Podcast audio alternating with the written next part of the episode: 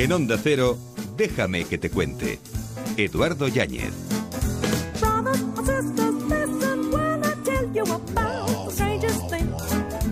Imagina que existiera una lengua con la que pudiera decirte lo que nunca te dije. Imagina que hubiera palabras capaces de acercarnos, de guiarnos en ese laberinto y conducirnos a un lugar seguro. Sería maravilloso, ¿verdad?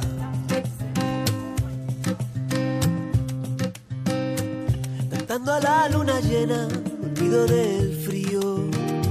¿Qué tal amigos? Buenas noches y bienvenidos a esta edición de lunes de Déjame que te cuente. Es parte de esta condena no encontrar una estrella que sea tan bella. Así se nos va agosto poquito a poco. Encontré a lo lejos pero se va cargado de alternativas, como por ejemplo la tomatina que está a la vuelta de la esquina, o la feria de teatro de Castilla y León, la buena música, la que está sonando de Le Suite, los viajes de Aspasia, museos tan maravillosos como el de Picasso en Málaga, libros tan sugerentes como el de Laura Gutmann. Salsearemos y terminaremos con unas buenas recomendaciones de Ángels Navarro entre las manos. Bienvenidos y comenzamos. Déjame que te cuente. Tradiciones populares.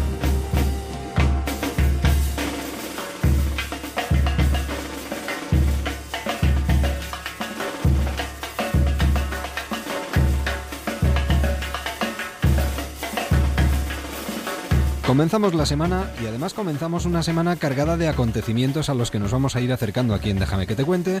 Y hablando de tradiciones populares, algo muy popular en esta última semana completa ¿eh? del mes de agosto es lo que se realiza el último miércoles de este mes. Y es que se celebra en la localidad de Buñol la Tomatina, el 26 de agosto. Y ya tenemos al otro lado del teléfono a la responsable de seguridad de la Tomatina ultimando todos los detalles, María Álvarez. Buenas noches. Hola, buenas noches a todos. ¿Qué tal? ¿Cómo estás? Con, con, esa voz tan alegre como siempre. Sí, bueno, bien, con los nervios propios de, antes de la fiesta, pero bueno, todo controlado y esperando a que llegue. ¿Cuántos, ¿Cuántos miles de personas se van a congregar en la tomatina este año?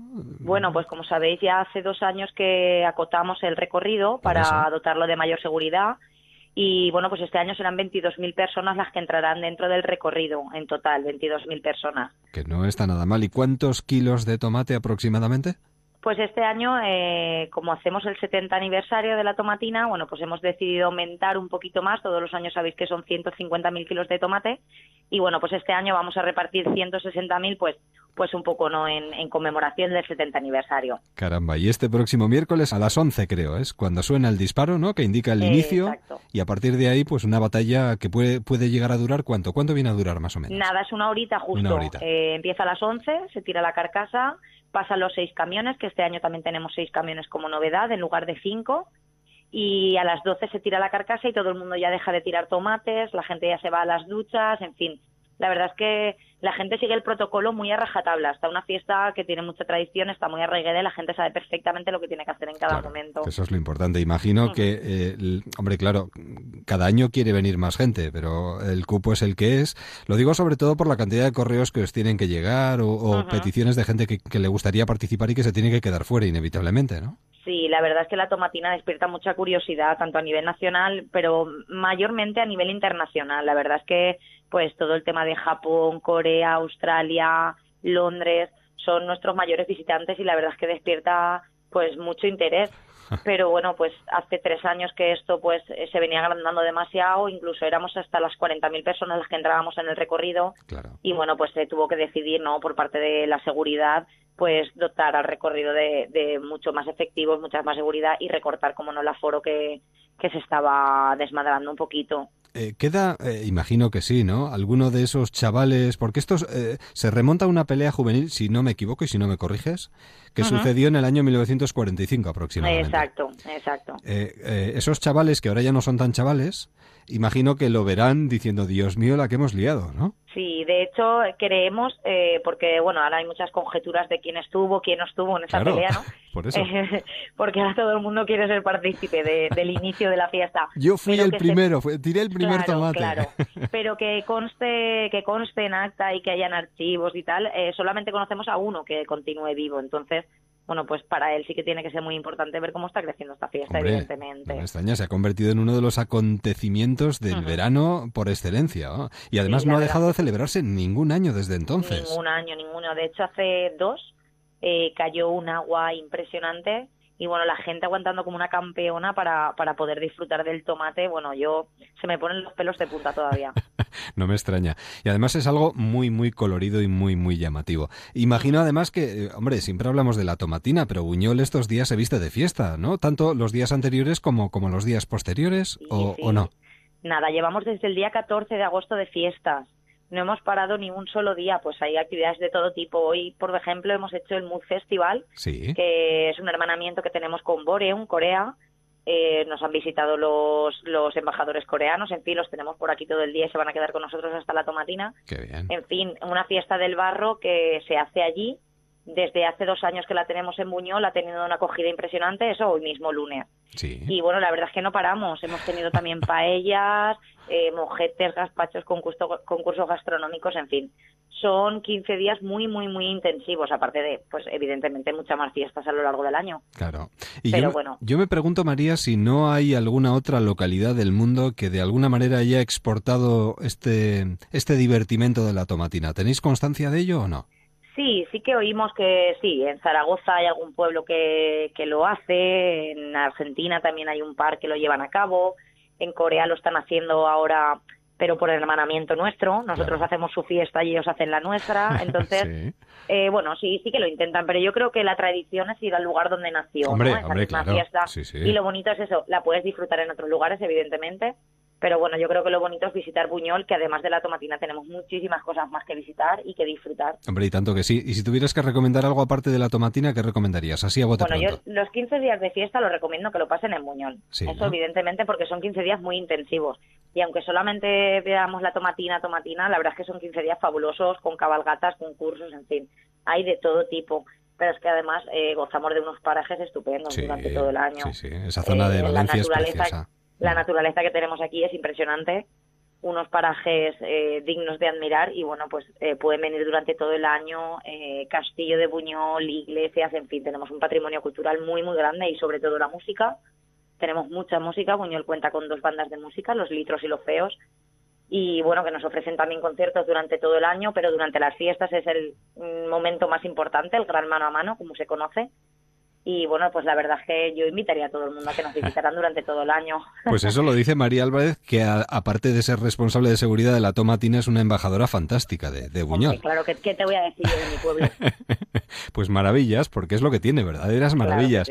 Así que desde aquí lanzamos hoy la invitación, ya que mañana tenemos fútbol y no vamos a poder. Además, precisamente mañana juega el Valencia, eh, intentando ir a la Champions, así que suerte también para ellos, por supuesto, como no. Sería fantástico, ¿eh? Que ellos accedieran a la Champions, la Tomatina al día siguiente fenomenal. Redondeamos pues el círculo. mañana madrugón a por el tomate y a tenerlo todo preparado. Exactamente. Pues que vaya todo muy bien, María, y un placer volver a charlar contigo un año más. Así que suerte, mucha suerte y felices fiestas. Muchas gracias a vosotros. Os esperamos en Muñol. Hasta la próxima. Adiós. Hasta luego. Déjame que te cuente. Teatro.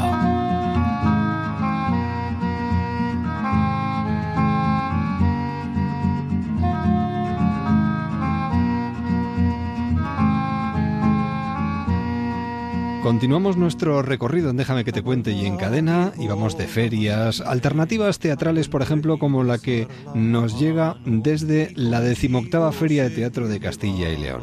Ciudad Rodrigo, del 25 al 29 de agosto. Tenemos a su director al otro lado del teléfono, Manuel González. ¿Qué tal? Buenas noches. Hola, muy buenas noches. Y bienvenido a los micrófonos de Onda Cero. Imagino, bueno, ahora, claro, a estas horas de la noche a la sombra, pero buscando la sombra durante todo el día, ¿no? Sí, la verdad es que tenemos mucho calorcito también por aquí, por Ciudad Rodrigo, como en otros puntos de España. Sí, pero bueno, la sombra del teatro yo creo que se lleva mucho mejor este verano, ¿eh? Sí, bueno, nosotros la verdad es que los veranos los tenemos muy muy intensos porque estamos de lleno metidos en la preparación de la, de la feria de teatro y la verdad es que no nos da tiempo a ver el, el sol. Nos pasamos todo el día, eh, por así decirlo, metidos en oficinas preparando el disfrute de otras personas. Bueno, una feria de teatro que em, tiene muchas alternativas y muy destacadas todas ellas, pero así en líneas generales, ¿cómo se podría definir la oferta de este año? Bueno, pues creo que mostramos un, plantel de programación muy variado y muy equilibrado. Tenemos una programación compuesta por 40 compañías que van a hacer 49 eh, funciones, entonces eh, podemos eh, encontrarnos desde teatro clásico, teatro contemporáneo, nuevos lenguajes, multimedia, danza, circo, teatro de títeres. Es una programación muy rica, muy diversa para todo tipo de públicos, desde la primera infancia que tenemos un, un espacio dedicado a, a la programación para bebés, que se llama el espacio en rosa, a la programación que tenemos, por ejemplo, en el patio de los sitios, que es ya a las once y media de la noche, que es una programación más gamberra, más de teatro de humor. Entonces, eh, cualquier persona y cualquier profesional va a encontrar espectáculos de su interés en esta programación de la Feria de Teatro de Castilla y León. Hombre, no podemos eh, ni queremos tampoco quedarnos solo en algunos espectáculos, lo que pasa es que enumerarlos todos es complicado, pero ¿qué sería lo más destacable de este año? Bueno, la verdad es que eh, esta feria es un mercado de artes escénicas. Entonces, como tal mercado, nos encontramos con que acuden compañías de, nueve comunidades distintas y cuatro países distintos a, bueno, pues a vender su producto. Yo, como director de la feria de teatro, pues difícilmente eh, puedo decantarme por unos espectáculos con respecto a otros, pero sí puedo significar, por ejemplo, pues las compañías de, Castilla y León, de nuestra comunidad, que van a presentar aquí sus, sus trabajos. Tenemos compañías muy veteranas como Nauda Amor, o el Ballet Contemporáneo de Burgos o la compañía eh, pues eh, Teloncillo, pero luego tenemos compañías nuevas que se presentan en nuestra comunidad por primera vez aquí en, en la Feria de Teatro de Castilla y León en Ciudad Rodrigo, como es Escaramuza Teatro o como podría ser la compañía eh, Titres Errantes, la compañía Teatro Tópico, Imaginario Teatro, que nunca las hemos tenido aquí y por destacar algo, pues siempre podemos destacar los estrenos, ¿no? Tenemos estrenos absolutos, por ejemplo, de la compañía madrileña Rielitos Flamenco, que presenta aquí su espectáculo eh, Naftalina, una compañía asturiana que se llama Seata la Rifa nos presenta La Ola Flotante, un espectáculo muy fresco porque se desarrolla en, en el río, en el río Águeda, tenemos el estreno absoluto de Calicanto, bueno, la verdad es que la batería de, de compañías es, es larga y toda la información es muy accesible en nuestra web, feriadeteatro.com. Estoy viendo además también que, eh, por ejemplo, podemos encontrarnos a Teatro Corsario con una inauguración oficial, ¿no? Teresa Misere Gozoso. Sí, la verdad es que, mm, bueno, Teatro Corsario es una de las compañías más veteranas en nuestra comunidad, especializada en teatro clásico, y este año pues la feria se va a abrir con, con, un espectáculo que tiene que ver con la celebración del quinto centenario de Teresa de Jesús.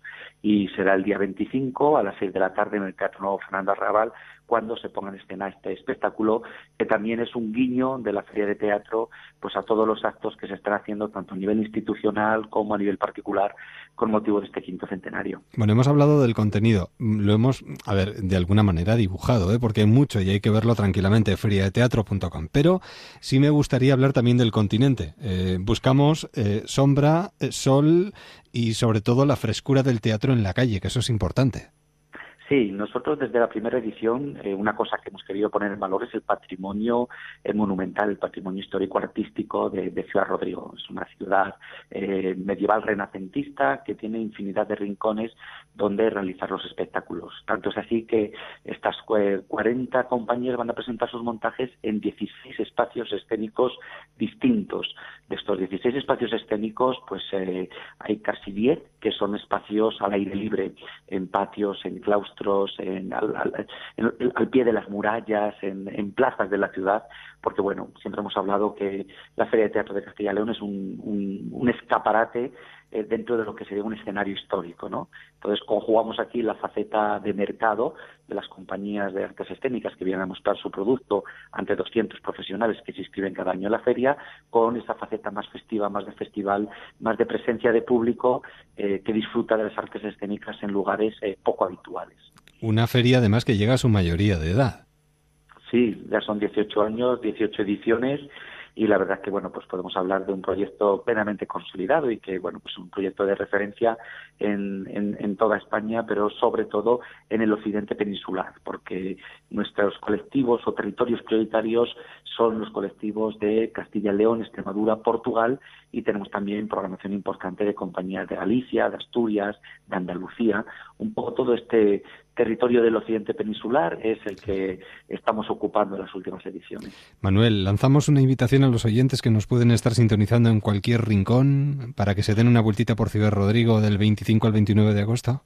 Pues sí, que cualquier aficionado de las artes escénicas o de disfrutar del patrimonio eh, monumental que, tenemos en, tantas y tantas ciudades de nuestro país, y quiere hacerlo de la mano de las artes escénicas, pues ¿qué le esperamos? El 25 al 29 de agosto, aquí en Ciudad Rodrigo, en un lugar que, estamos cosiendo Castilla y León con Extremadura y Portugal, y que la verdad es una experiencia fabulosa porque todavía a finales de agosto aquí tenemos muy buena temperatura y podemos disfrutar de, de las artes escénicas y de las últimas producciones de una forma inmejorable. Merece siempre la pena, pero con este aliciente, pues si cabe un poquito más.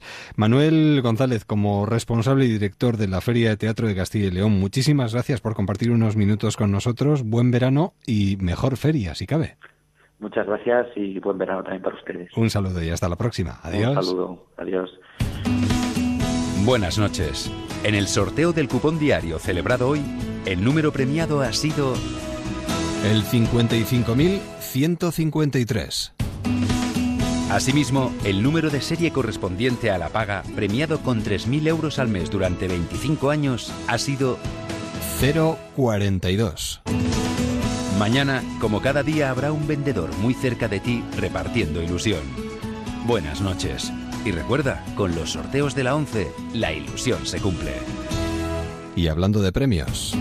Buenas noches. En el sorteo del 739 celebrado hoy, la combinación ganadora ha sido 12, 13, 16, 22, 23, 33 y 34. Reintegro el 7. Mañana, como cada día, habrá un vendedor muy cerca de ti repartiendo ilusión. Buenas noches y recuerda, con los sorteos de la 11, la ilusión se cumple. 10 y 23, 9 y 23 en Canarias. Déjame que te cuente. En un Cero con Eduardo Yáñez. Música.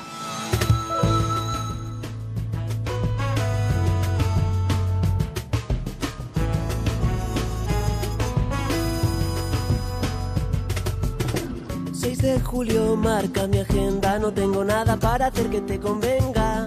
Mientras te miro, busco la receta para conseguir que no desaparezcas. Que no cojas las maletas como hicieron todas, cansada de tantas historias. Aunque ahora me sonrías, tú también te irás. Tropical, fresco. entenderme casi nunca yo lo intento. ¿Cómo suena Le Suite? Cuerpo molesto. ¿Nace ahora un fenómeno musical? Pues probablemente. Cada minuto que pasas a mi lado que prefiero no pasarlo. El tiempo no se para, el tiempo no se para, el tiempo no se parará. El tiempo. No se para, el tiempo no se para, el tiempo no se parará. El tiempo afortunadamente nos permite saludar a yo, sinceramente, por lo que he podido escuchar, y lo he escuchado de forma repetida porque me ha enganchado desde el principio, un fenómeno musical eh, que vamos a tener muy en cuenta y vamos a tener que tener muy presente a partir de ahora. Se llama Le Suite, aunque él se llama Pablo. Pablo, ¿qué tal? ¿Cómo estás? Buenas noches. ¿Qué tal? Buenas noches, Eduardo. Un placer estar aquí contigo. Lo mismo digo, con estos sones veraniegos, porque el toque veraniego está muy presente desde el principio. Yo me imagino directamente paseando por, no sé, las costas de California patinadores, gente haciendo deporte en la arena, en la playa, tomándose refrescos. Es un, es un disco en el que en el que hay mucho de eso, hay, hay mucho calor, mucho verano, mucha playa y era un poco una de las de las metas que teníamos cuando estábamos trabajando en la preproducción. ¿De dónde sale Le Suite? ¿De dónde sale Pablo? ¿De Vigo, afincado en Madrid, en el mundo de la música desde los tres años? Eso es, yo empecé muy pequeño, empecé estudiando, estudiando piano, porque una tía mía tenía un piano en su casa y cuando llegaba allí, en vez de ponerme a, jugar con los trastos, pues cogía el piano y me ponía a hacer mis primeros acordes, melodías, demás, y dijeron, parece que el niño tiene, tiene algo. Entonces decidieron apuntarme y poquito a poco fui estudiando, lo, poco que me dejé, porque era bastante nervioso, hasta los nueve que ya, es decir, estudié un par de años y a los nueve ya entré en el conservatorio a estudiar guitarra, lenguaje musical, un poco ya más de manera académica y, luego un poco un proceso lógico, seguí estudiando hasta que acabé el bachillerato, momento de decidir a la carrera y dices, para los músicos, ¿qué, qué, hay en, en, la universidad? Y por desgracia, en el momento que yo entré no había absolutamente nada. Entonces decido empezar en Salamanca comunicación audiovisual. estudio tres años, estoy en la ciudad, busco un poco movimiento, empiezo a conocer algo de músicos, entro en la asociación de músicos de allí, pero realmente Salamanca era una ciudad que en ese momento no tenía un movimiento muy, muy amplio y decido mudarme a Madrid donde ya empiezo con el proyecto, lo que viene siendo el Suite. Claro, del piano a la consola, así fuiste creciendo. ¿Te consideras percusionista? Porque hiciste cinco años de percusión y eso yo creo que se nota especialmente en este trabajo. Sí, yo estudié cinco años en el conservatorio, era una de las asignaturas que, más me gustaban, luego estudié batería también en la Asociación de Músicos y era una, una de las premisas que teníamos a la hora de crear el trabajo, era que, que todo tuviese mucho énfasis en el groove y en la base percusiva. Entonces creo que es un poco el hilo conductor de este trabajo. Todo es muy rítmico y creo que sirve para hacer que la gente se mueva y tener ese movimiento que a veces en, la música de autor falta. En el 2010 creo que ya creaste una demo que no sé si conoce mucha gente, yo creo que no, ¿no? No, esa, esa, demo fue el punto de partida del proyecto. Yo llevaba unos dos años viviendo en Madrid y conocí a una serie de músicos eh, de jazz, sobre todo en, en, el ambiente de jam sessions de la noche madrileña, y les iba, bueno, iba conociendo mucha gente y les iba presentando mis canciones, lo que yo hacía, mi proyecto, y conseguí convencer a, esta, a este grupo de amigos para grabar un disco que fue una, una locura. Eso ensayamos una tarde y al día siguiente nos metimos en el estudio ocho horas para grabar seis temas no suele ser lo habitual. Y de hecho creo que te dijeron, eh, José María Rosillo te dijo, imposible grabar seis temas en ocho horas. Además, otro de los alicientes de todo esto es que montas un concierto para ver cómo sale. El concierto sale bien y dices, esto hay que grabarlo. Y tenemos ocho horas y en ocho horas podemos hacer seis temas. Y lo hicisteis. Sí, esa, eso fue exactamente el proyecto como, como sucedió. Habíamos quedado con los músicos, hicimos un concierto y sorprendentemente con muy poco ensayo salió increíble. Hay, hay tomas de directo de ese concierto que seguimos escuchando diciendo no entendemos cómo pudo sonar tan bien ese concierto. Y eh, al pasar eso, para no dejar enfriar el proyecto, lo que decidí fue someternos en el estudio y dejar plasmado un poco lo que había ocurrido en aquel concierto.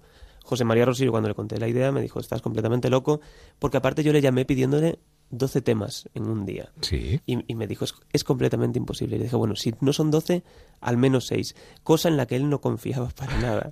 bueno, eh, producción larga, muy larga, comienza en abril del 2014, acabáis en septiembre aproximadamente. Esto podía haberse prolongado mucho más, pero el que espera no desespera, en este caso, porque tú sabías que si esperabas, al final lo conseguirías. Y vamos, que sí ha salido, madre mía.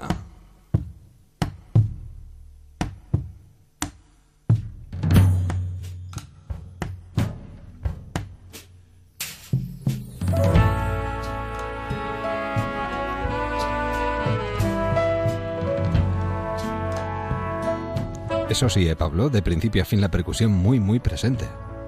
Sí, sí, sí, sí, sí, está en todo el disco, en las canciones más lentas y más rápidas. Se nota, se nota. Fondo y música apropiada para estas horas de la noche. Cada cosa que dejaste a mi lado. Además, como susurras, ¿eh? Yo olvidar este enfado que me pasa factura.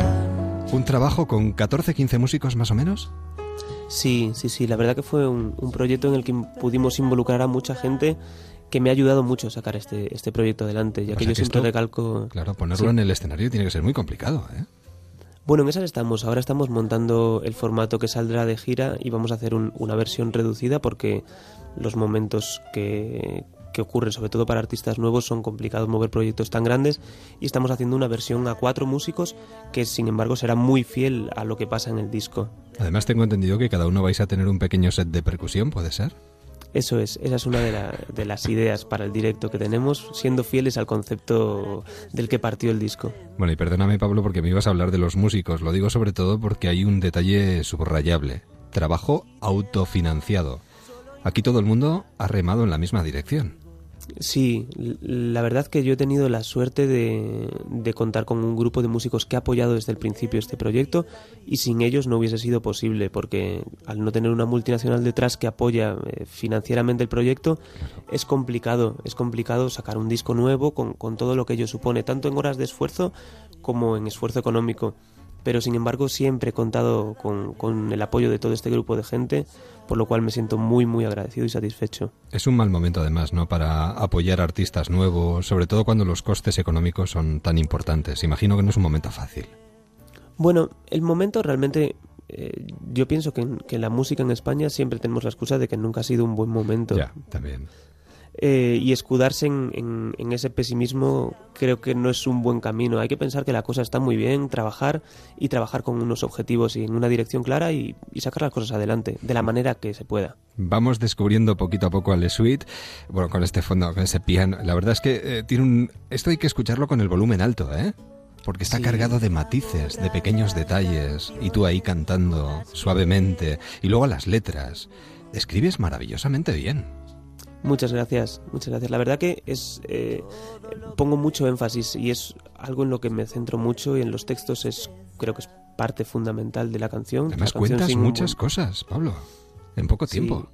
Sí, claro, cada canción es, es, es una pequeña historia, entonces Pero la creo que hay que aprovechas al máximo, ¿eh? Aunque no estés conmigo, sigues en mi cabeza.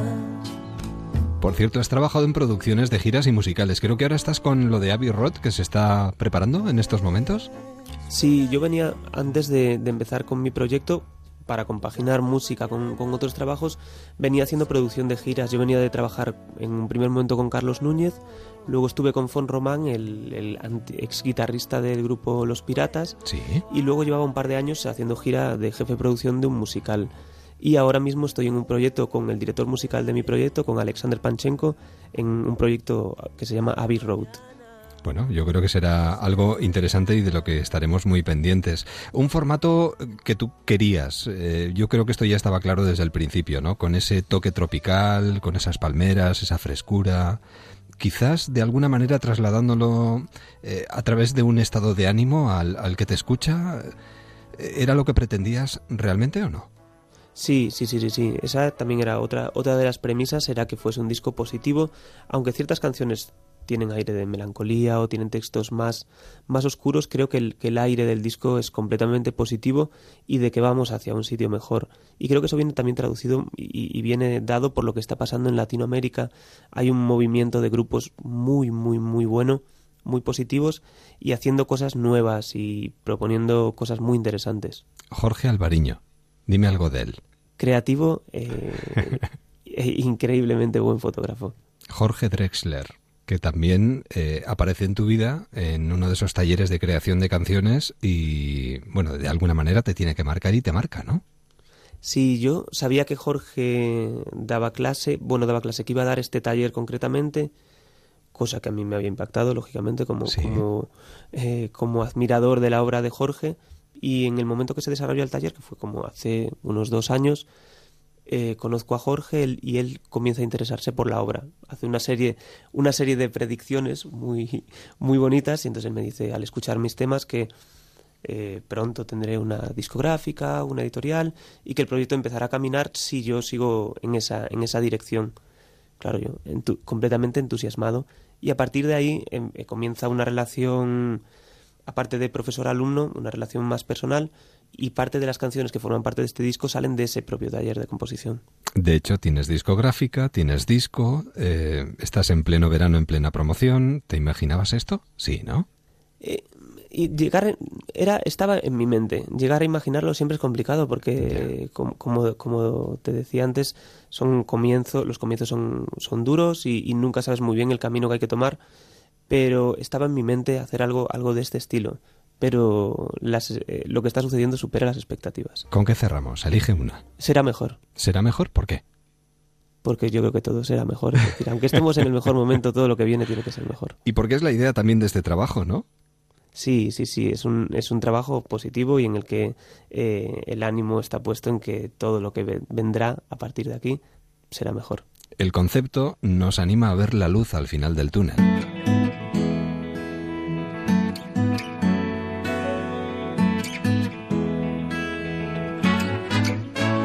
Le Suite. Paralelas en distintos lugares, una distancia que no es suficiente para olvidar.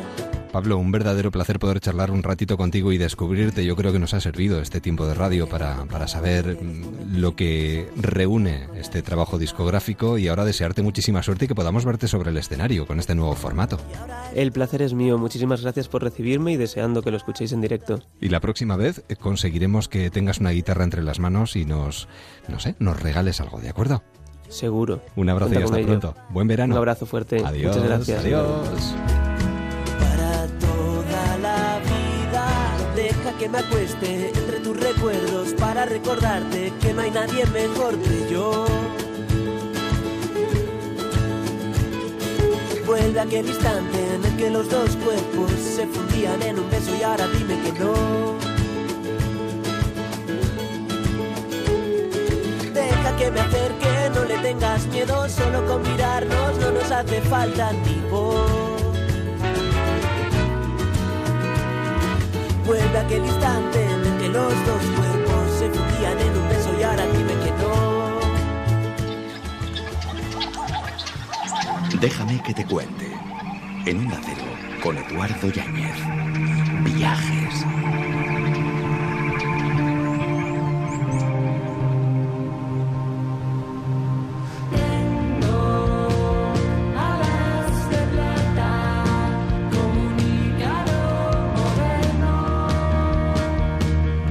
¿Qué tal si continuamos nuestro viaje con Aspasia y con María José Noain aquí en los micrófonos de Onda Cero y en Déjame que te cuente? María José, buenas noches. Buenas noches. Bienvenida. Siempre Gracias. con la maleta en la mano, siempre dispuesta a viajar, a sorprendernos. En este caso, ¿a dónde nos lleváis? Vamos a volver a cruzar el charco. Estoy Yo- haciendo unos viajes un poco desordenados, No, ¿eh? De Europa, da- voy a América, no, vuelvo. no. Viajes llenos de contrastes. Mm, Ese exactamente es el lema que me conviene. Qué bien, qué bien se adapta. Ya está, perfecto. Pues entonces, ¿qué- ¿dónde vamos a encontrar contrastes hoy? Hoy vamos a encontrar contrastes en nuestro punto de partida, que es la exposición temporal que podemos visitar este verano en el museo en el que nos encontrábamos en nuestra última parada. Estábamos es decir, en París. el Museo Antropológico de. Branly de París. Muy Eso bien, es. Perfecto. Allí hay una exposición temporal que se titula El Inca y el Conquistador. Está todo el verano hasta el 20 de septiembre y es una exposición que, como muy bien presentabas, habla de contrastes. Porque es una exposición que nos va a presentar el Perú arqueológico, nos va a presentar también la mirada del conquistador, concretamente Pizarro, y esa llegada al continente sudamericano, y la propuesta, los contenidos, los distintos objetos que componen esta exposición se presentan de manera contrapuesta. Siempre es un poco ver cómo Pizarro se podía reflejar en Atahualpa, cómo Atahualpa se podía reflejar en Pizarro y cómo se produjo ese terrible encuentro ¿no? entre los españoles y los incas, que era el gran imperio, la gran civilización que en aquel momento funcionaba en Perú y que terminó, como bien sabemos, lamentablemente con la desaparición de ese riquísimo mundo que era el imperio inca. Pero tú has dicho que íbamos a buscar contrastes diferentes, o sea que nos vamos a Perú. Nos vamos a Perú. Y si hablamos de Perú y hablamos de incas, seguro que hoy también vuelves a adivinar cuál va a ser mi recomendación. Pues hombre, inevitablemente, porque es una recomendación de las que uno siempre ha oído hablar y quiere visitar, que es el Machu Picchu. Sí, efectivamente, nos vamos al Machu Picchu. Y eso que no era la ciudad inca más importante, ni muchísimo menos. Pero ha sido la que ha trascendido más con Sí. el paso de los años. La capital estaba en Cuzco, que lo que ha ocurrido es que no tiene las ruinas arqueológicas Claro. a la vista, porque tiene toda la ocupación de la ciudad moderna y contemporánea, pero era realmente la urbe más significativa del imperio inca, pero es verdad que Machu Picchu ha trascendido y es la imagen que representa Perú, que representa el mundo inca y que representa la arqueología sudamericana. Entre otras cosas, creo que no solamente por el valor histórico y arqueológico, que es indudable, sino también por el entorno paisajístico. Es precioso. Está en plena cordillera de los Andes, esa imagen que todos podemos tener en mente de esa inmensa colina en plena selva de los Andes sudamericanos La y sensación de que tocamos el cielo. sí, eh, eso es. Y entre esa ese paisaje tan indescriptible, las ruinas que van asomando y que además, precisamente por lo frondosa que es allí la vegetación, no se descubrieron, creo recordar, cito de memoria, que hasta 1911.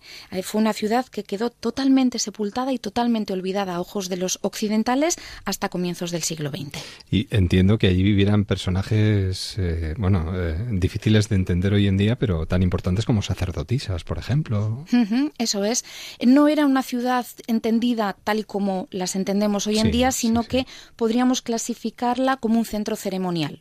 Estaba destinado sobre todo a la divinidad principal del panteón inca, que era el dios Inti, que era una representación solar. En pleno centro del yacimiento tenemos, entre otras cosas, el Intihuatana, que es una roca tallada de forma artificial con una forma muy extraña que literalmente se traduce como roca donde se amarra el sol y donde llevaban a cabo los cultos a esta divinidad. Y se han excavado también una serie de habitaciones y viviendas donde vivían vivían una serie de sacerdotisas vírgenes que habían dedicado su vida a rendir culto a Inti, es decir, al dios sol de los incas. Hombre, la verdad es que vamos haciendo viajes y vamos sintiendo todo esto a través de las ondas de la radio, pero si pudiéramos realmente tocar, ver y, y sentir cada uno de estos lugares, sería el mejor verano de todas nuestras vidas. Qué maravilla. Igual es cuestión de montar una agencia de viajes y recorrer lo que Ah. ha propuesto Aspasia durante todo este verano. Machu Picchu hoy, la ¿Nos verdad. vamos? Sí, sí, sí, vamos, yo me voy de todas, todas. Y hoy ha tocado Machu Picchu. Ya veremos a ver a dónde vamos el próximo día. María José, buenas noches y gracias. Gracias a ti, buenas noches. ¡Carrimula! ¿Qué?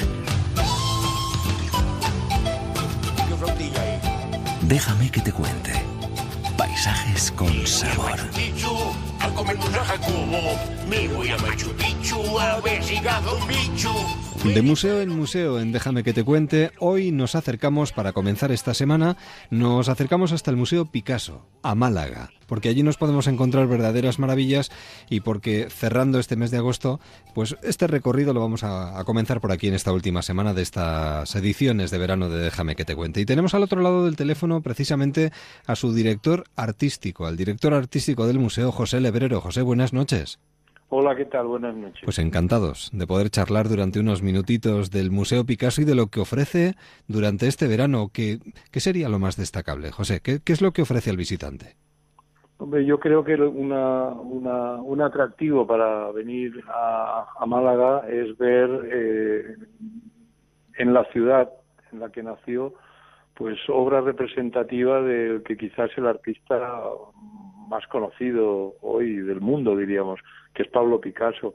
Es decir, nuestro museo está dedicado a la figura de Picasso, al mundo de Picasso, y en la colección permanente pues hay eh, un recorrido que permite saber cómo pintaba un niño de 14 años, eh, que, que, que ya pintaba, digamos, mejor que todos los niños de esa edad, hasta conocer eh, obras de los últimos de los últimos tiempos en la trayectoria que fue muy longeva y muy extensa de, de este artista. Ese sería y este es el primer motivo por el que por el que vienen a, a, visitarnos personas de todo el mundo, la verdad, personas de todo el mundo. Pero también hay otros. Eh, Picasso ha llegado a influenciar a artistas de otros lugares, de otros rincones del mundo, ¿no? Efectivamente, actualmente y hasta, y hasta finales de septiembre presentamos una retrospectiva dedicada a una de las grandes mujeres, de las grandes artistas del siglo XX, Louise Bourgeois. Sí. Es precisamente esta artista de origen francés, pero que desarrolló prácticamente toda su carrera en Nueva York. Cuando ella en el, los años 30 eh, tiene oportunidad de ver una gran exposición que se hizo de Picasso en el Museo de Arte Moderno de Nueva York. Ella es todavía una mujer joven. Eh, la impresión que le causa aquella muestra, aquellos cuadros, aquella gran exposición de Picasso es tan grande que durante un mes eh, deja sus pinceles y no y no pinta más. Eso es lo que ella misma, Luis Bourgeois, cuenta en uno de sus de sus dietarios, eh, mandándole una carta a una amiga pero eso no fue no fue digamos impedimento para que después haya desarrollado una trayectoria también muy muy larga muy exploratoria y esta y la retrospectiva de esta gran artista pues la presentamos en diálogo con estos fondos de la colección de nuestro museo dedicado a Pablo Picasso. He estado en el infierno y he vuelto. Como hemos podido ver también en otros momentos en, en, el Museo Picasso, a artistas, creo que alemanes, si no me equivoco, que también se vieron muy influenciados. Es que Picasso no deja indiferente a nadie. Eh, yo creo bueno, que eso es lo más evidente, José. El, el hecho de que el hecho de que pues por ejemplo el año pasado tuvimos aquí la, la fortuna de recibir a más de 400.000 personas eh, el hecho de que, de que como bien dices eh, se puede se puede ver se puede se puede estudiar como el, el halo diríamos la sombra de Picasso eh, llega a, incluso hasta nuestros días pues son evidencias de la digamos del carisma del, de, del aporte también estético de este artista. Hay que recordar que es un creador, es un español, que nació en una Málaga en el siglo XIX, es un señor del siglo XIX, con una educación muy diferente a la nuestra, evidentemente, pero aún así eh, su voluntad de, explorar nuevos territorios, eh, su, su interés por arriesgar, eh, su negativa a, a- dormirse en los laureles, pues hizo que trabajara constantemente eh, a lo largo de muchísimos años. Yo creo que estas son algunas características que hacen que su obra siempre despierte interés, lo que no quiere decir que no haya muchos artistas importantes que después de algún modo han tenido que matar al padre, es decir, dejar atrás a Picasso para hacer su, su trabajo, pero lo que sí que parece evidente es que es uno de los grandes referentes del arte del siglo XX y que por lo tanto es eh, tiene peso y tiene eh, y tiene digamos eh, capacidad de seducir suficiente para interesar a tantas gentes y por tantos motivos distintos. Y por eso se merece una visita a cualquiera de estos próximos días, ese museo que se encuentra en el Palacio de Buenavista, justo en el centro histórico de la ciudad.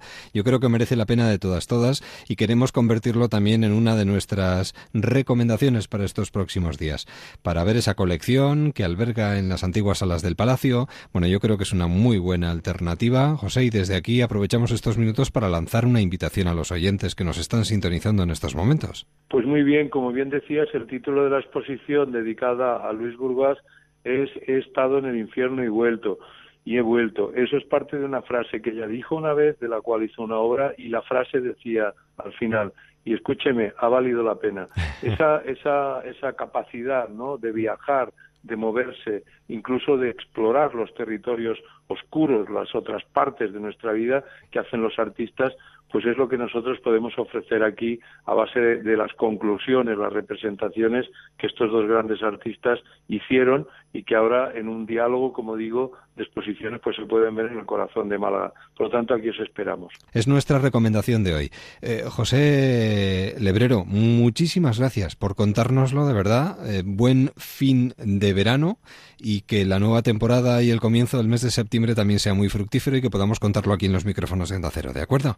Pues muchas gracias a vosotros por apoyar a la cultura, que creo que hoy hace falta quizá más que nunca. Pues aquí estamos para apoyarla, empujarla y sobre todo fomentarla. Un abrazo y hasta la próxima. Hasta pronto, buenas noches. Buenas noches. Déjame que te cuente. En Onda Cero, con Eduardo Yáñez. Libros. Todos buscamos en nuestro interior e intentamos encontrarnos las claves para sentirnos bien con nosotros mismos. Hay libros que nos pueden ayudar mucho a conseguirlo. Y hablando de preguntas, de respuestas, sobre todo de encontrarnos a nosotros mismos, hay una recomendación en Editorial Planeta que queremos lanzar al aire. Y además lo vamos a, a relatar tranquilamente charlando con su autora, Laura Goodman, que nos presenta la biografía humana, una nueva metodología al servicio de la indagación personal. Laura, ¿qué tal? ¿Cómo estás? Hola, un gusto hablar contigo. Bienvenida Gracias. y enhorabuena por este trabajo.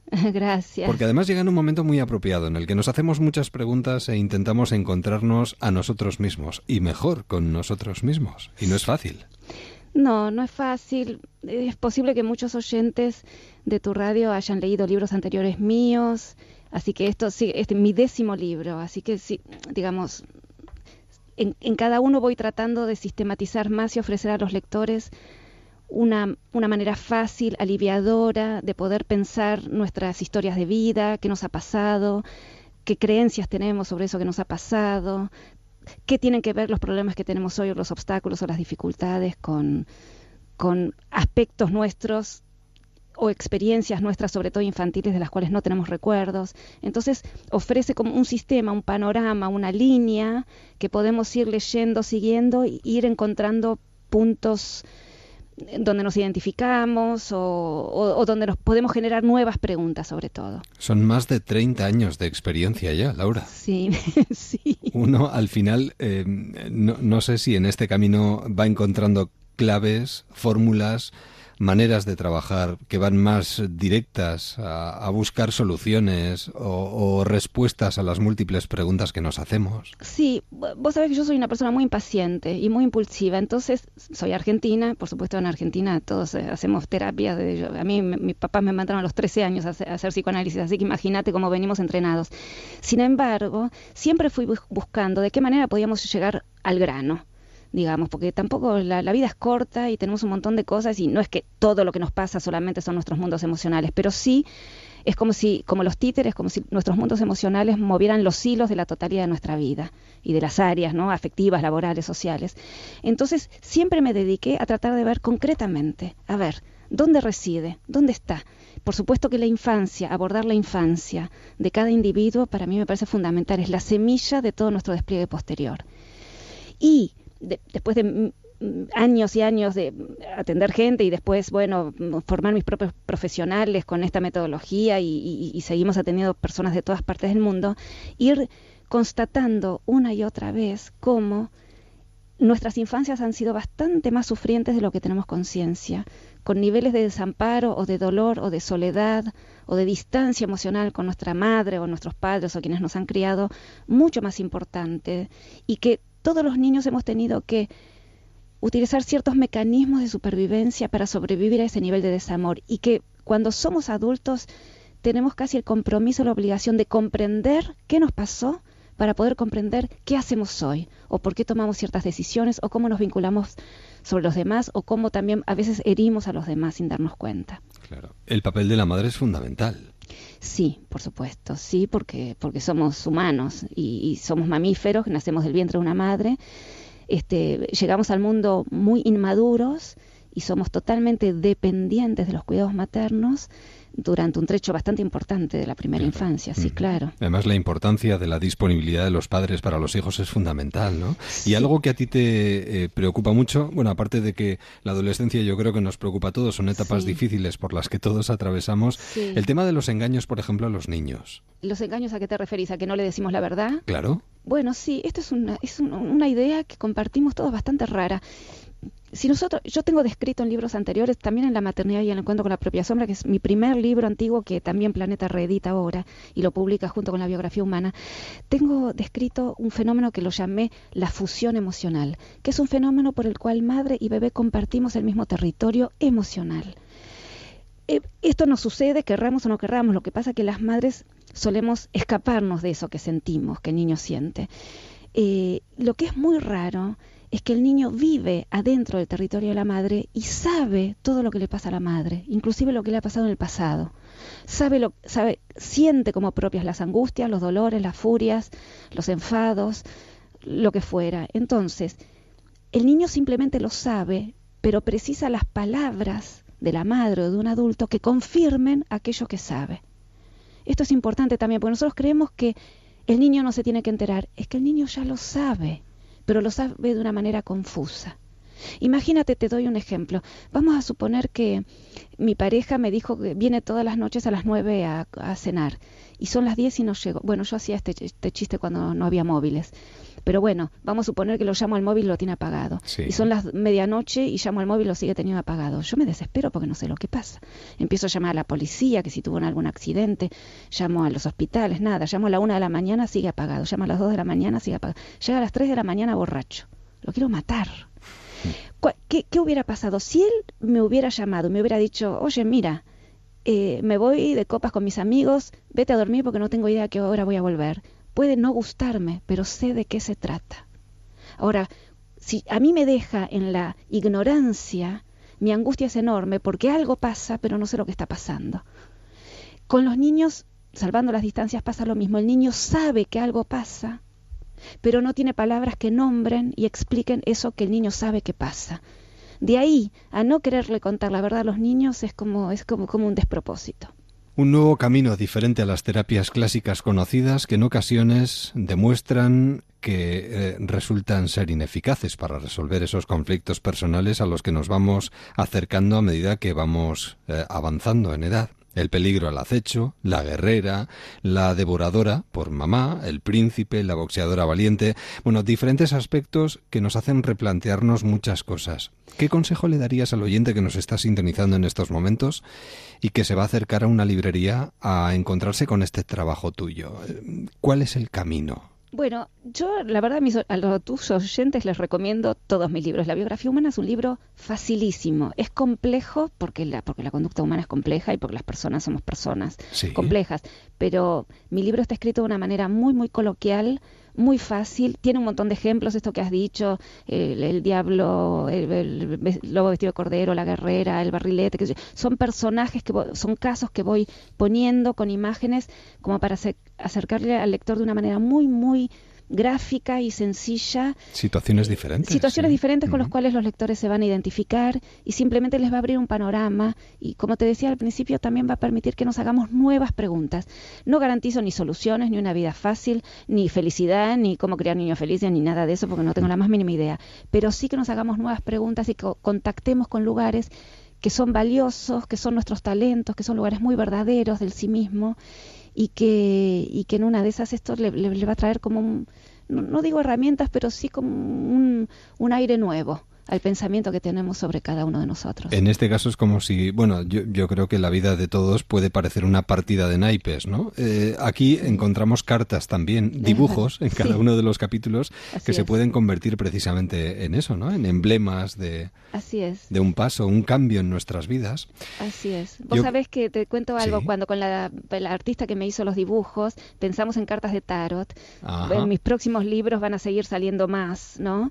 Y pensé que, bueno, el día de mañana llegaré a las 78 car- cartas y haremos un mazo de tarot con todos los personajes de Laura Goodman. Bueno, pues en ese caso, de momento lo que nos vamos a encontrar en la librería, en Editorial Planeta, si preguntamos por ello, es el último trabajo de Laura Guzmán, La biografía humana, una nueva metodología al servicio de la indagación personal. Si lo que buscamos es encontrarnos, sentirnos mejor con nosotros mismos y conocernos un poquito más, Intentémoslo por aquí, porque seguramente vamos a encontrar el camino apropiado para al final del camino sentirnos mejor con nosotros mismos, que es de lo que se trata. Laura, un verdadero placer, muchísimas gracias. Muchísimas gracias y un abrazo para tus oyentes. Y feliz estancia entre nosotros. Hasta Gracias, pronto. gracias, adiós. ¿Cómo era aquella letra? La, la, la, na, na, na, na, Ni- na, no, na, no, ni- no, no, eso empieza en fa. Na, ni, no, na, Déjame, no, na, déjame que, que yo te, que yo te diga. No, no, no, no. No, No, si era- va por ahí, espera. Déjame empieza. Déjame que, que yo te. No, no, no. déjame, habla, déjame te lo- seguro. Déjame deja que, que te lo plantee. Déjame que te lo que te lo explique. Déjame, Déjame- déjame, que te lo cuente. Déjame que te lo Déjame que te lo cuente. Era esa, Era esa, era qué bonito, ¿eh? Es una canción preciosa.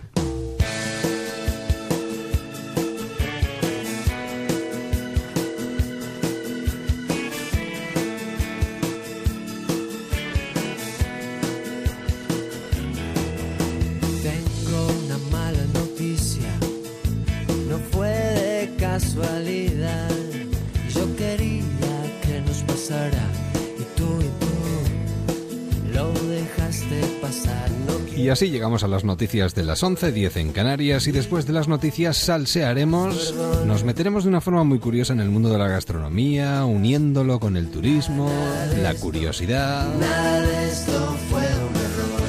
Y nada es un error si sabemos sacarle partido. Todo es cuestión de cabeza. Y lo que haremos para terminar será precisamente sacarle partido a nuestra cabeza, pero será después de la información. Hasta ahora. Los errores no se eligen para bien o para mal.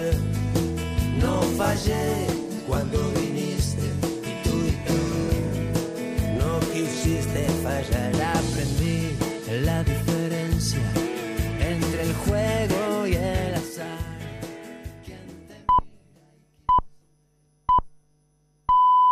Son las 11, las 10 en Canarias.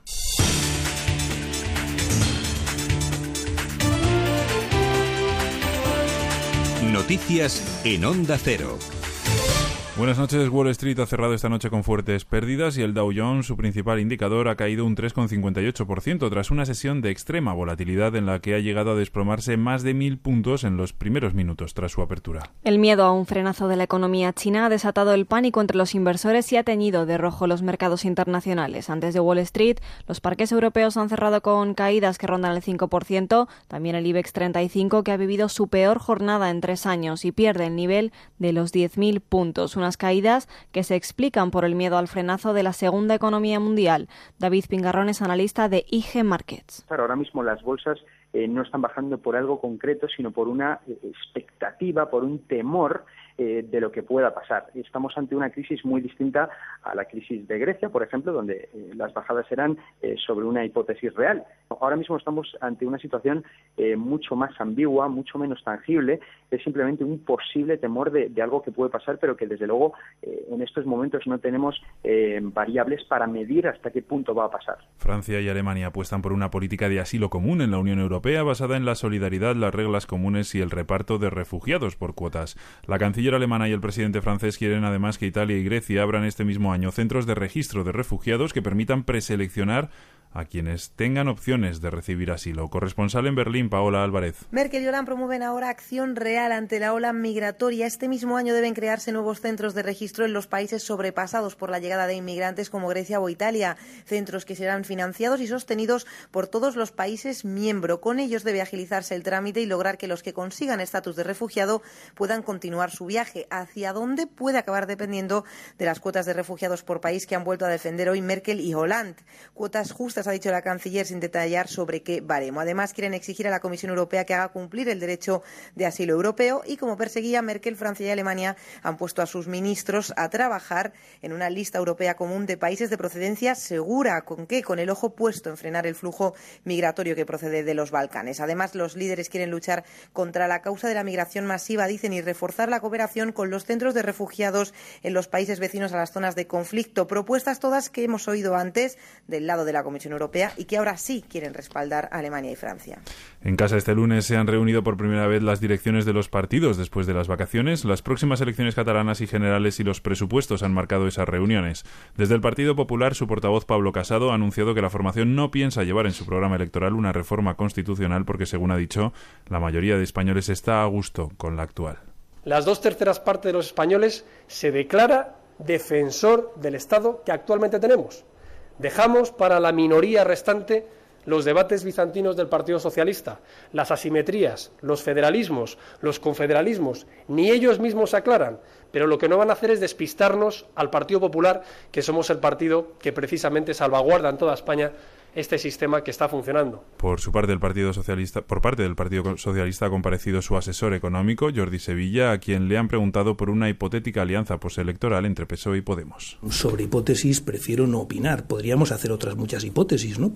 ¿Qué pasaría si el Partido Socialista tuviera mayoría absoluta? También es una hipótesis que podríamos trabajar sobre ella, ¿no? O qué pasaría si el Partido Socialista, siendo la fuerza más votada, eh, puede gobernar eh, con una minoría mayoritaria y teniendo apoyos puntuales, como ha pasado en otras muchas épocas de la historia de España.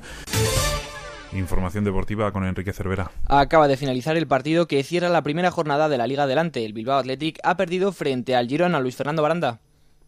El minuto 35 de la segunda parte en posición en dudosa, casi con total seguridad fuera de juego. El jugador cedido por el español Jairo Morillas ha dado tres puntos al Girona de Pablo Machín. 8.000 espectadores en Samamés en la vuelta del Bilbao Athletic a la segunda división A después de 19 años. De un Bilbao Athletic visto como Unai Bilbao, su central, era expulsado al minuto 8 de la segunda parte. Lamentable actuación del colegiado mallorquín Cuadra Fernández. Un poco antes, el Eibar se ha coronado como el primer líder de la Liga BBVA al ganar 1 a 3 al Granada con goles de Adrián Escalante y Arruabarrena. El tanto de los de Sandoval, que han acabado con 10, ha sido de Rochina. También ha terminado ya el Arsenal Liverpool con un empate a cero, mientras que el Valencia sabrá mañana si juega o no la Champions esta temporada. Para ello, deberá sacar adelante la eliminatoria frente al Mónaco, al que ganaron en la ida 1 a 3. Pese al buen resultado, el valencianista Javi Fuego piensa que deben salir a ganar el encuentro. Nuestra mentalidad es salir a ganar el partido, eh, no pensar en, el resultado anterior, ser competitivos, ser solidarios, me repito, porque son los valores que nos han llevado hasta aquí y que yo creo que nos van a dar el éxito. Y, pensar que respetando al rival mucho, porque sabemos de su potencial y lo conocemos bien, podemos ganar el partido y esa es nuestra mentalidad. Además, Peter Sagan ha sido el vencedor de la tercera etapa de la Vuelta Ciclista a España en una jornada en la que los favoritos no han sufrido cambios en la general. Es todo, más noticias en Onda Cero a partir de las once y media, las diez y media en Canarias, en La Brújula con María Hernández. Este martes el Valencia busca una plaza para disputar la fase de grupos de la Champions League. A partir de las ocho y media de la tarde en Radio Estadio, Mónaco-Valencia. Si lo consigue, habrá cinco equipos españoles por primera vez jugando en la Champions. Este martes, desde las ocho y media de la tarde, Mónaco-Valencia en Radio Estadio, con Javier Ares y Javier Ruiz Taboada. Te mereces esta radio. Onda Cero, tu radio.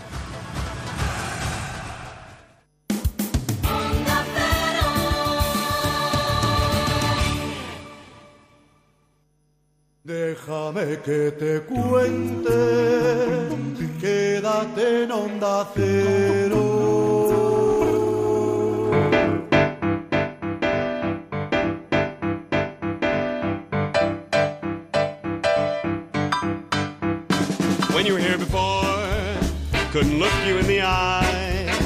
Y es que el fin de semana se me hace terriblemente largo. Estoy deseando que llegue el lunes, llega el lunes y ya por fin podemos volver a salsear, que es algo que nos encanta. Xavier de la Maza, buenas noches. Muy buenas noches, Te pasa Edu. lo mismo que a mí, claro. Efectivamente, o sea, esto... Cuando le coges el ritmo a la semana, llega el fin de semana y ¡pam! se corta todo. Y dices, no. Pero un poco de descanso siempre viene Siempre bien. viene bien. Ya sabes Bueno. que siempre todas las cosas necesitan un tiempo de reposo. En su justa medida. Efectivamente. Salseamos, cuéntanos. Bueno, pues hoy mm, eh, vamos a salsear con un salsero brutal. Mm, Yo creo que en estos momentos milagrosamente lo tenemos, eh, vamos, lo tenemos quieto en algún lugar del planeta porque siempre es una persona humana pegada a un volante muchas veces.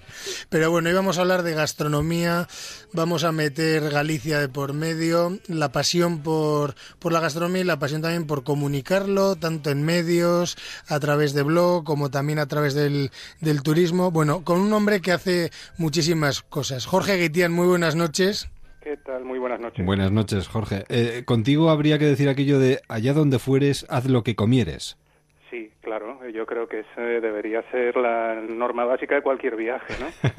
Oye, ¿y por qué, y por qué frente, digamos, a una estandarización de comidas, por qué hay- a- debemos de recuperar esa pasión por saber de lo auténtico, de lo bien hecho siempre, es decir, lo auténtico, lo bien hecho, lo local, y, y esa, no, esa transferencia también cultural en el que al final, pues bueno, por aquello que decimos que hay un patrimonio gastronómico cultural, ¿no? ¿Qué importancia tiene para ti? Pues mira, yo ahí te daría dos respuestas. La académicamente correcta supongo que tiene que ver con que la forma como comemos dice mucho de cómo nos enfrentamos a la vida, ¿no? Como personas y también como, como colectivo, como sociedad.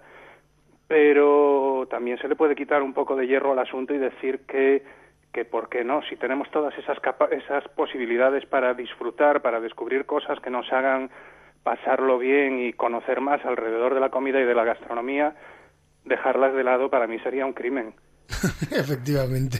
Además, ¿somos lo que comemos o no somos lo que comemos? Yo creo que somos lo que comemos, eh, no tanto en términos pues dietéticos, que no es mi, mi especialidad, pero como te decía, dice mucho de, de cómo nos enfrentamos al día a día, a la vida, a, a los trabajos, a las necesidades, a nuestro presupuesto, en fin, a casi todo, ¿no? Oye, Jorge, eh, la verdad es que las temporadas de Salsero siempre han coincidido pues con una época como la que estamos de cambio profundo y siempre nos gusta ir un poco a los orígenes de, ese cambio. Tú de formación eres una persona, digamos, licenciada en historia, que ha hecho, digamos, su trayectoria en el mundo de la investigación, con sus cursos de doctorado. ¿En qué momento eh, la gastronomía, la comunicación, el desarrollo y la dirección de esos eventos, el turismo, el- los programas de televisión como el Gastrópodos que habéis eh, arrancado hace poco en la televisión gallega, ¿en qué momento uno empieza a ser, digamos, mm, compulsivo de hacer proyectos, no estrictamente en la parte histórica? Pues ver, esta parte de la compulsión yo creo que la compartimos y la entiendes bien, ¿no? Es algo que llevas en la sangre, la necesidad de, estar pensando siempre en el siguiente proyecto. Cuando aún no tienes ni rematado este, estás ya con vista en el siguiente o dos más allá.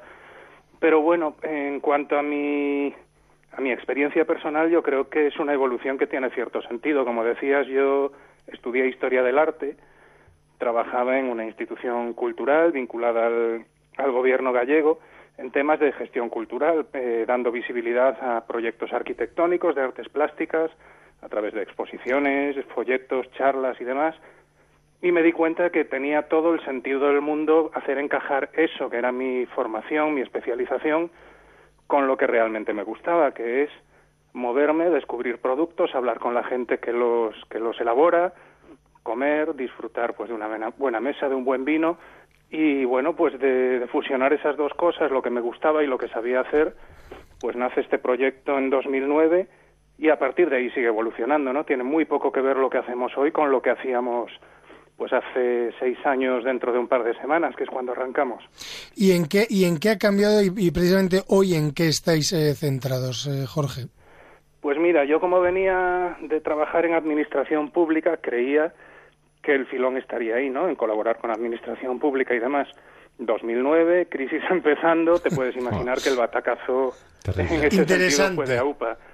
Y, y al final no, ¿no? Yo creo que al final pues nuestra línea estaba en descubrir cosas, contarlas, tratar de que no se pierdan, trabajar con pequeños productores, trabajar un poco, pues lo que decías, este programa que tenemos ahora en Televisión de Galicia, por ejemplo, está en esa línea, ¿no? En dar a conocer, utilizando pues las plataformas que estén a nuestra disposición en cada momento, en este caso la televisión, pero siempre con ese enfoque, pasarlo bien alrededor de, de la gastronomía, el sector agroalimentario, y también intentar de alguna manera pues darle un valor añadido.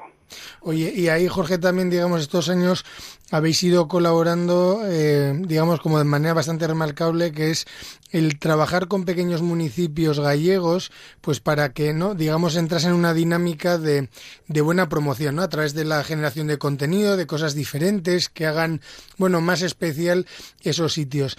Eso poco a poco lo habéis ido uniendo también, digamos, al turismo y hoy en día también tenéis eh, un proyecto que se llama eh, Kilometers, ¿no? Para, eh, que bueno, que digamos sirve para, para hacer esa recepción de la gente de afuera, de los, de los visitantes, de los turistas a, tierras gallegas. Efectivamente, nosotros, pues desde un primer momento llevábamos a cabo acciones con, con pequeños ayuntamientos, con asociaciones de productores, que nos parecían muy gratificantes, pues en un momento dado pues nos surge la posibilidad de empezar a trabajar con público foráneo también, combinando pues el trabajo en gastronomía pura y dura o en sector agroalimentaria con sector turístico y ahí nos encontramos con un auténtico filón. Ten en cuenta además de que, que muchos de estos viajeros que llegan llegan de zonas eh, de países que afortunadamente pues no están en una situación de crisis como la que tuvimos nosotros en los últimos años, con lo cual bueno pues también las posibilidades económicas que esto te permite son otras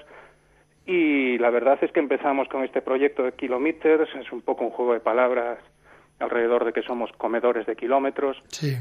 Hace dos años y pico, quizás empezamos a darle forma hace tres, y estamos muy contentos de cómo va evolucionando y de, y de bueno también de lo que nos aporta a nosotros, ¿no? De visión desde fuera, de lo que se hace aquí y demás. Oye, ¿y qué pasión, o sea, qué, qué, qué recorrido le ves digamos, a ese tipo de turismo auténtico, porque hace unas semanas también teníamos otro caso de, de, San Sebastián, donde, bueno, frente a la imagen, digamos, general, pues se ha apostado por lo auténtico, por lo diferente, por otra cara que suele costar verse. Vosotros, ¿qué recorrido le veis también a, bueno, apoyaros en esos pequeños productores, en esos circuitos, bueno, diferentes a lo generalmente establecido? Pues mira, yo por hablarte del caso gallego, que es el que mejor conozco, yo soy de Santiago de Compostela, vivo en las Rías Baixas. Son quizás los dos grandes polos de atracción turística más tópica, ¿no? Más y también más quemada. Y esto como como compostelano de nacimiento, pues es algo que que, me duele, ¿no? Ver como, como Santiago, que tiene un potencial inmenso, en muchos aspectos se está quemando.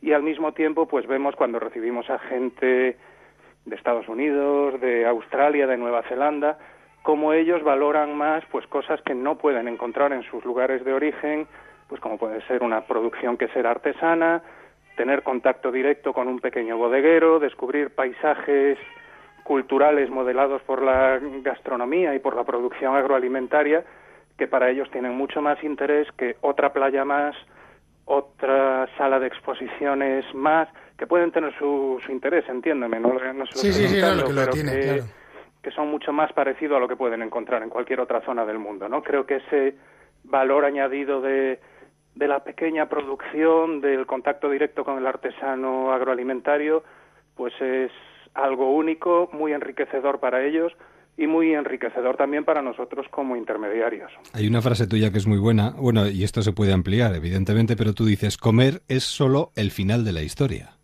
Sí, sí, sí, ese es mi, mi punto de vista. Si, si todo esto se redujese simplemente a comer sería un aburrimiento. Es, la comida al final tiene que ver pues desde con quién nos acompaña a la mesa, Eso es. quién nos ha cocinado o si cocinamos nosotros para otros y si nos vamos más atrás, de dónde vienen esos productos que llegan al plato, quién los elabora, por qué. Hay toda una cadena en la que al final, pues el plato, lo que, lo que decíamos, ¿no? Es, es simplemente el final de una historia mucho más larga. Y eh, quizás a una persona como tú que está trabajando eh, sobre todo eh, en este terreno, un terreno apasionante además, ¿le preocupa o le, le estimula ver lo que se está haciendo ahora mismo alrededor? Jorge, en ese sentido, ¿cómo te sientes tú? Yo mm, hay veces que me siento un pesimista y al final yo quiero creer que no, que lo que soy es un, un optimista convencido, un optimista en el sentido de que siempre estoy convencido de que se puede pedir más, de que podemos optar a más, de que no nos podemos conformar y de que un proyecto, una idea nunca está redondeada. En ese sentido, pues me gusta que se hable del sector en el que me muevo, lógicamente, pero siempre me quedo con la sensación un poco de quedarme a medias, ¿no? De que se podría ir un paso más allá. Y creo que eso es pues muy bueno, es lo que nos puede incentivar para dar ese paso y a partir de ahí el siguiente y no conformarnos. Creo que lo peor que nos puede pasar en este sector, como en todos, es el conformismo y la autocomplacencia. Pues ni queremos complacencia, ni queremos conformismo, queremos salseros y para eso tenemos a Jorge Guitian hoy con nosotros en los micrófonos de Onda Cero. Jorge, un verdadero placer, muchísimas gracias, de verdad. Muchas gracias a vosotros. Muchísimas gracias, Jorge. Y a seguir trabajando, ¿eh? Esperemos que sí, por mucho tiempo. Muchas gracias. Un abrazo y hasta la próxima. Un abrazo. Y a ti hasta mañana, si el fútbol lo permite. Que así sea. Hasta mañana. Hasta mañana. No es solo volver a la Champions, es volver a soñar, volver a ser una voz, volver a ser grandes. Playoff de la Champions League, partido de vuelta, Mónaco-Valencia. Mañana a las 8, Champions Total, en Antena 3. En Publipunto usted es lo más importante. Entre en publipunto.com y compre con la máxima seguridad, confianza y garantía en 70 idiomas. Publipunto.com. Déjame que te cuente. En Onda Cero. ¿Cómo estás? Vengo a verte. Quiero un rato para charlar. ¿A quién no le gustaría que nuestro cerebro, que su cerebro, estuviera en plena forma hasta el último momento. Este compañero de viaje que nos acompaña durante años y años y años. Que estuviera en perfectas condiciones, en plena forma hasta los 100, 90, 70 pero que esté en plena forma en todo momento. Llega el verano, nos ejercitamos, nuestro cuerpo queremos estar perfecto. ¿Y el cerebro? ¿Lo ejercitamos suficientemente? ¿Podríamos ejercitarlo más? Bueno, de todo esto nos gustaría hablar durante unos instantes y a estas horas de la noche con Ángeles Navarro, que de esto sabe mucho. Ángeles, ¿qué tal? Buenas noches. Hola, buenas noches a todos. Ángeles Navarro, una persona que ejercita su cerebro cada día de una forma... Vamos, eh, hombre, no vas al gimnasio con él, pero mm, bueno, el gimnasio lo llevamos con nosotros. Pues sí, Mira, es muy importante que seamos conscientes de lo siguiente que os voy a contar. A ver. Que el cerebro es el único órgano de nuestro cuerpo que con el tiempo puede mejorar. Ni el corazón, ni el hígado, ni los riñones, nada va a mejorar con el tiempo, sino que van a empeorar. Pero el cerebro, si lo trabajamos, sí. A partir de este conocimiento que ocurre, de esta investigación, de esta, que ocurre a mediados del siglo pasado, pues creo que demasiado lentamente van apareciendo cosas sobre la estimulación cerebral, desde juegos de, de brain training sí. a, a, tratados, pero no muchos. Y um, pienso que la gente todavía no somos conscientes, o sea, todos somos ya conscientes, lo cumplamos o no, de que nuestro cuerpo, si hacemos ejercicio y si ten, um, tenemos una alimentación sana, nuestro cuerpo va a llegar a mayor de una manera mejor. Pero no somos conscientes de que si nuestro cerebro también debe ejercitarse para que llegue a mayor de, con plenas posibilidades, Claro. ¿no? rendiendo al máximo.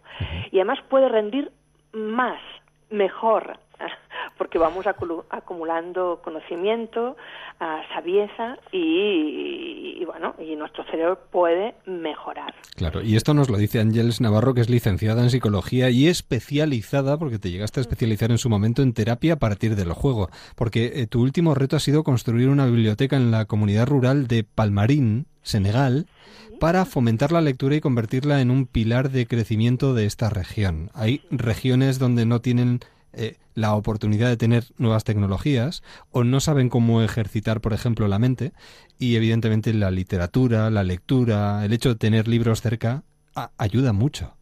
Pues sí, acabo de llegar hace nada 15 días y ahí está ya la biblioteca en funcionamiento. ¡Qué bonito! Es una biblioteca de 340 metros cuadrados con espacio para pequeños, medianos y mayores, donde hay libros, pero para los pequeños eh, hemos uh, colocado también juguetes que ha sido espectacular uh, la, la, acogida que han tenido. No extraña. Y para los mm, jóvenes y mayores, uh, ordenadores también. Hay 10 ordenadores en la biblioteca. Y bueno, mm, eh, una de las mejores experiencias de la vida, ¿no? Ha sido un año, un año y poco desde que se me ocurrió la idea en un viaje de turismo ahí Mm, voy andando por, uh, por esto, por Palmarén, a dos palmos encima de, de la carretera, ¿no? Allá son carreteras, no puedes llamarle calles, sí. porque es, uh, los, los agra el agradecimiento es uh, tan tremendo que, que te hace feliz, ¿no? Son una gente que no tienen nada, pero se tienen a ellos. O sea, ahí aprendes que se puede vivir sin nada, se puede vivir sin saber lo que te va a pasar al día siguiente y que lo importante son las personas, no las cosas. Esto es lo que he aprendido ahí y, y lo que me han enseñado ellos. Claro, y esto no se aprende en los libros. ¿eh? No, por esto digo que creo que es más importante que lo que van a aprender con los 8.000 libros que, que he puesto en la biblioteca, ¿no? Todo ayuda de todas, todas, ¿eh? porque para tener el, cere el, cerebro en plena forma también tenemos que ejercitar los sentimientos. Yo creo que esto es fundamental. Bueno, un trabajo fantástico el que tengo en mis manos, eh, Notebooks, que nos da ideas, nos da muchísimas ideas para poner en forma nuestro cerebro. Además, no hace falta ir al gimnasio, podemos hacerlo sentados en, en nuestra biblioteca, en el tren, en el metro, en un avión, en el aeropuerto, eh, encima de la toalla, en cualquier sitio. En ese sentido, nos das muchas facilidades, Ángeles. Se trataba de esto. Yo tengo 120 libros publicados, normalmente para adultos hago libros con programas de, de, estimulación cognitiva o de brain training. Brain training es el nombre conocido, estimulación cognitiva es el nombre técnico, ¿no? Pero aquí se me ocurrió que en vez de pedirle a la gente que parase durante 30 minutos de su día a hacer una serie de ejercicios uh, mentales, pues que pudiese hacerlos um, durante su día a día, sin parar su actividad normal. Y ahí han salido los 100 consejos para que el cerebro viva 100 años. Hay uno que me gusta mucho. A ver. A ver, me gustan todos. Claro. claro. Escucha la radio, asiste a conferencias, ve a clase, escucha a la gente, se aprende muchísimos. A mí a veces me suelen decir, qué poco habla. Es que me encanta escuchar. Soy feliz en una clase, en una conferencia, y ves esta curiosidad, o sea, la curiosidad es un motor importantísimo para, para el cerebro, ¿sabes? Todo lo que es negativismo, um, inmovilismo, o sea, una actitud cerrada en la vida, ¿no? Eh, conservadora, es tremendamente nocivo para el cerebro. El cerebro necesita, pues esto, actividad, positividad, alegría, ilusión, motivación, uh, curiosidad. O sea, la curiosidad es fundamental. Es fundamental. Sí, sí, sí. Porque bueno. te lleva al aprendizaje y lo que necesita el cerebro es esto, aprender, aprender, pero aprender quiere decir andar por la calle y de repente fijarte en una tienda que no habías visto nunca cualquier cosa que nos haga aprender, da igual, ir de viaje, ir de paseo, al cine, leer libros. Conocer a alguien en la playa. Es, pues sí, sí, sí, sí, hablar, hablar, hablar, yo también digo, uh, uno de los consejos, habla, habla con los taxistas, habla en el ascensor, habla, habla. Ah, y hay otro consejo que también me gusta mucho, porque normalmente cuando nos pasa algo malo, siempre tenemos la necesidad de compartir nuestra desdicha con los demás, ¿no? Ay, no sabes lo que me ha pasado. Intentar que, bueno, de alguna manera sean condescendientes con nosotros y, nos calmen o, nos animen. Pero, ¿y los momentos de felicidad? que a veces nos olvidamos. Tú recomiendas que del mismo modo que compartimos la desdicha en los momentos difíciles, no dudemos también en compartir los momentos de felicidad. Esto me parece muy importante, ¿eh? Bueno, el, el, libro recoge una serie de consejos más generales sobre el dormir, el estrés, la comida, etcétera. Otra serie de consejos más de cognitivos, lenguaje, espacio, cálculo, etcétera, y otra serie de consejos más emocionales. Y este está dentro del apartado, aunque estén mezclados, de consejos emocionales. Ah, bueno, ah, son de mi propia experiencia, pero creo que son útiles también para bueno, para trabajar la inteligencia emocional, ¿no? que es algo importante. Importantísimo, y el juego es un gran aliado del espíritu creativo, de la comunicación y del desahogo emocional. Juega a cartas, al trivial o a juegos de tablero donde intervengan las matemáticas, como el parchís, la oca. Son buenas alternativas. Bueno, yo lo, lo recomiendo siempre. En mi casa el juego está tremendamente presente y nuestras tardes de domingo ah, con los hijos y las nueras son de jugar. O sea, jugábamos cuando eran pequeños y no hemos parado de jugar.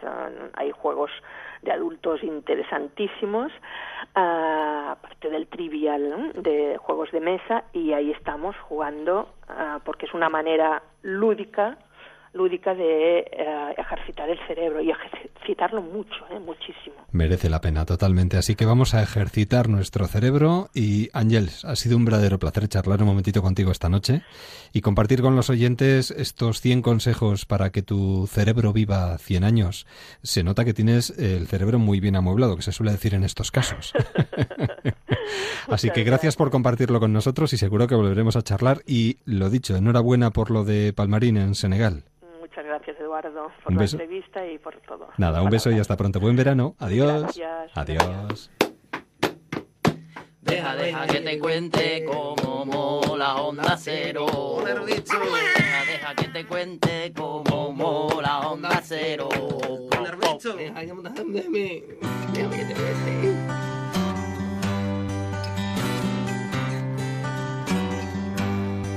¿Cómo estás? Vengo a verte, quiero un rato para charlar.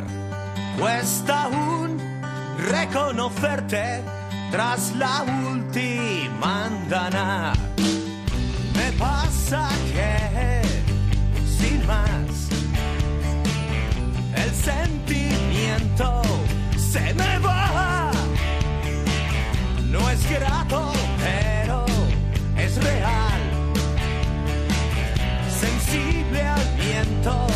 y al dudar. Hablando con mi cerebro, reincidentes. Me coloca Así poquito a poco llegamos a las once y media, llega la información, la brújula, después el deporte, continúa la información aquí en la sintonía de Onda Cero, rematando este verano del 2015. Nosotros volvemos mañana, si el fútbol nos lo permite, en versión un poquito más reducida, pero cargados de sugerencias. Feliz noche y hasta mañana. Es que no es tan fácil hacer